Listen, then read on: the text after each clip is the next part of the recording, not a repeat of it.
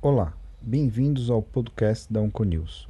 Eu sou o Dr. Silvio Bromberg, mastologista do Centro de Oncologia do Hospital Israelita Albert Einstein e do Departamento de Mastologia da BP Mirante. Esse é um pod para mastologistas, oncologistas com foco em mama e todos aqueles que querem ficar por dentro da especialidade. Hoje conversaremos um pouco sobre um artigo recém-publicado a respeito de linfonodos sentinelas positivos e quimioterapia neoadjuvante. Se imaginarmos uma linha do tempo desde o final dos anos 90 até os dias de hoje, veremos que desde o NSBP B18, B27, houve um aumento significativo na indicação de quimioterapia neoadjuvante, principalmente para os subtipos HER2 positivo e triplo negativo, onde hoje temos a possibilidade de um, vamos dizer assim, resgate para aquelas pacientes que não atingiram um PCR, vídeos estudos CREATE-X e Catherine. Temos que lembrar também que foram criadas várias estratégias para poupar o tratamento axilar pós-quimioterapia neoadjuvante. E na tentativa de baixar o falso negativo na pesquisa do linfonodo sentinela para pacientes que eram axila clinicamente positiva e se tornaram negativa após o tratamento neoadjuvante, foram feitos vários estudos.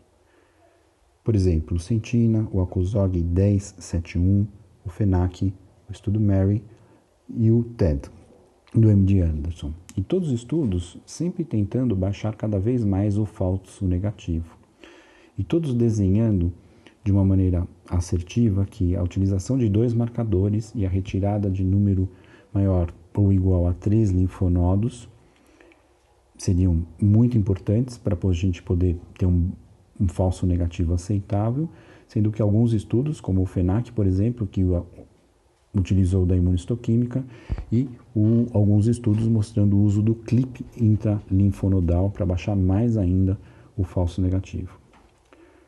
No entanto, existem questões que hoje fazemos para decidir qual técnica que a gente vai optar.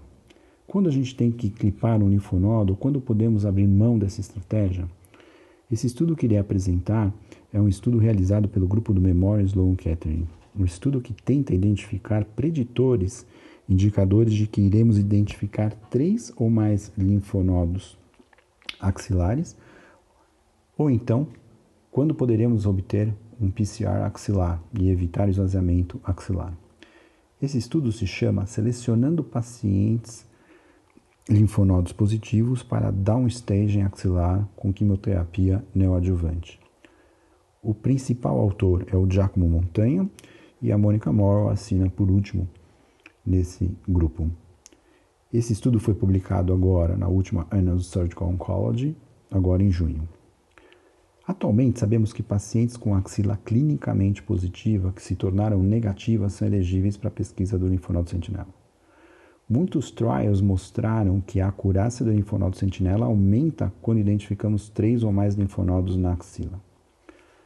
Aproveito ainda para enfatizar que na própria série do Memorial, publicada mais antigamente, com em torno de 100 casos, eles colocam que você identificar três ou mais linfonodos nesse cenário era muito difícil, tanto que nessa série eles conseguiram identificar esse número de linfonodos em somente 50% dos casos.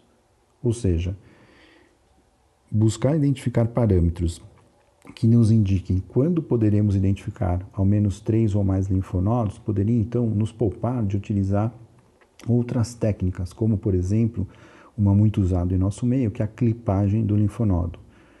Pois a gente sabe que em cerca de 20, 25% dos linfonodos clipados, eles não vão ser encontrados, o que isso pode trazer um problema na nossa prática clínica. Esse estudo selecionou pacientes que eram T1, T2 e T3, N1, pré-quimioterapia que se converteram para axila clinicamente negativa. Os linfonodos axilares identificados por dupla marcação e foram retirados quando considerados quentes, azuis ou quando eram anormais na palpação. O esvaziamento axilar foi omitido quando eram identificados três ou mais linfonodos ou estes mostraram ter atingido o PCA, na congelação ou na parafina.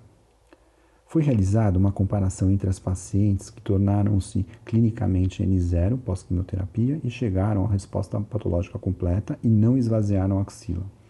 E que, não, e que também tiveram três ou mais linfonodos identificados. Retrospectivamente, então, entre novembro de 2013 e julho de 2019, eles conseguiram 573 pacientes que se tornaram axila clinicamente negativa, Coletaram dados como idade, MC, presença ou não de linfonodo palpável ao diagnóstico, tamanho tumoral, subtipo histológico, a histologia, a presença de invasão linfovascular e o grau histológico. Olhando os resultados, o que a gente obteve foi que as pacientes tinham idade média de 49 anos, o IMC médio foi de 25,8 kg por metro quadrado, cerca de 60% das pacientes eram T2, 70% tinham axilas palpáveis, 42% eram luminais like, 38% HER2 positivo e 20% triplo negativo. Eles obtiveram três ou mais linfonodos em 93% dos casos, com uma média de quatro linfonodos retirados, ou seja, muito mais do que na primeira publicação deles. Então, eles procuraram identificar quais seriam os preditores nessa casuística que poderiam mostrar para a gente quando a gente ia conseguir retirar três ou mais linfonodos. Na análise univariada, as pacientes que tinham maior índice de massa corpórea, e aqui eles colocam uma média de pelo menos 28 kg por metro quadrado, tiveram uma identificação menor que três linfonodos. Isso também aconteceu nas pacientes que, que eram T3 e também nas pacientes que tinham invasão linfovascular presente. Apesar das idosas terem o um menor índice de identificação, isso não foi estatisticamente significante. O fato de ter linfonodos palpáveis ao diagnóstico clínico também não fez diferença em relação à possibilidade de ter mais de três ou menos de três linfonodos identificados no momento cirúrgico. Na análise multivariada, somente o IMC e a invasão linfovascular foram associados à identificação de três ou mais linfonodos. Buscando preditores para se evitar o esvaziamento axilar, eles viram que 46% das pacientes tinham atingido o PCA, sendo que destas, somente cerca de 8% não conseguiram ter um mapeamento adequado, que seria três ou mais linfonodos detectados. Pacientes com diagnóstico lobular micropapilar tiveram mais esvaziamento axilar. Entanto, em relação ao subtipo, que não esvaziou a axila, a gente tem que 20% dos pacientes luminais não esvaziaram, 44% das triplo negativas, 55% das pacientes luminal HER e 78% das pacientes HER2 positiva não precisaram ter a axila esvaziada. Pacientes com invasão linfovascular negativa também tiveram menos esvaziamento axilar. Na análise multivariada, os fatores independentes para não esvaziar a axila foi alto grau histológico, o status receptorial e a presença ou não de invasão linfovascular. Na discussão, eles colocam que, enfim, é possível que a fibrose decorrente da morte celular obstrua os linfáticos. E isso talvez justifique porque pacientes com invasão linfovascular presente têm um menor número de identificação em relação ao número 3 de linfonodos, ou seja, identifiquem menos linfonodos. O mecanismo pelo qual o IMC poderia atrapalhar a identificação de três ou mais linfonodos não conseguem ser explicados aqui nesse artigo. Sabemos que o uso do clipe, tanto em alguns casos do ACOSOG 1071, assim como no estudo Mary holandês e no TED do MD Anderson, é um modo útil de diminuir o falso negativo para evitar esvaziamento axilar.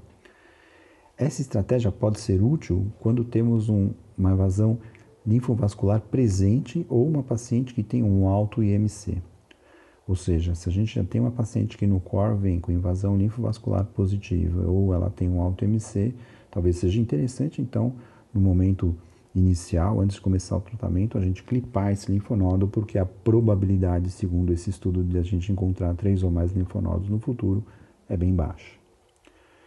No entanto, quando não temos essa situação, ou seja, do IMC e da invasão linfovascular, a gente pode então pensar em não clipar. O problema é que o, a invasão linfovascular presente aparece somente em cerca de 45% dos casos no core biopsy, o que é uma dificuldade para a gente isso. Também ficou claro nesse estudo que pacientes HER2 positivo, triplo negativo alto grau, ductal, histologia apócrina, invasão linfovascular negativa são preditores para evitar o esvaziamento axilar. Então, concluindo, nesse estudo obteve-se 93% dos casos o achado de três ou mais linfonodos no intraoperatório. O esvaziamento axilar foi possível em 40% dos casos. O alto IMC, a invasão linfovascular presente, mostrou maior dificuldade de identificar três ou mais linfonodos. Nessa situação, clipar o linfonodo pode ser uma boa ideia. Quanto a prever ou não esvaziamento axilar, existem muitas variáveis e esse estudo mostra que em todos os subtipos, em percentuais variáveis, foi possível se poupar a axila. Esse é o recado. Nos falamos no nosso próximo estudo.